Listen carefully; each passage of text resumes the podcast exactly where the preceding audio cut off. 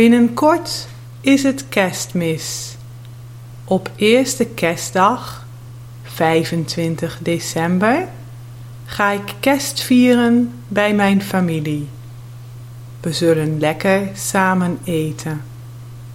Op tweede kerstdag, 26 december, ga ik naar mijn schoonouders. Het is een heel gereis zo rond de kerstdagen.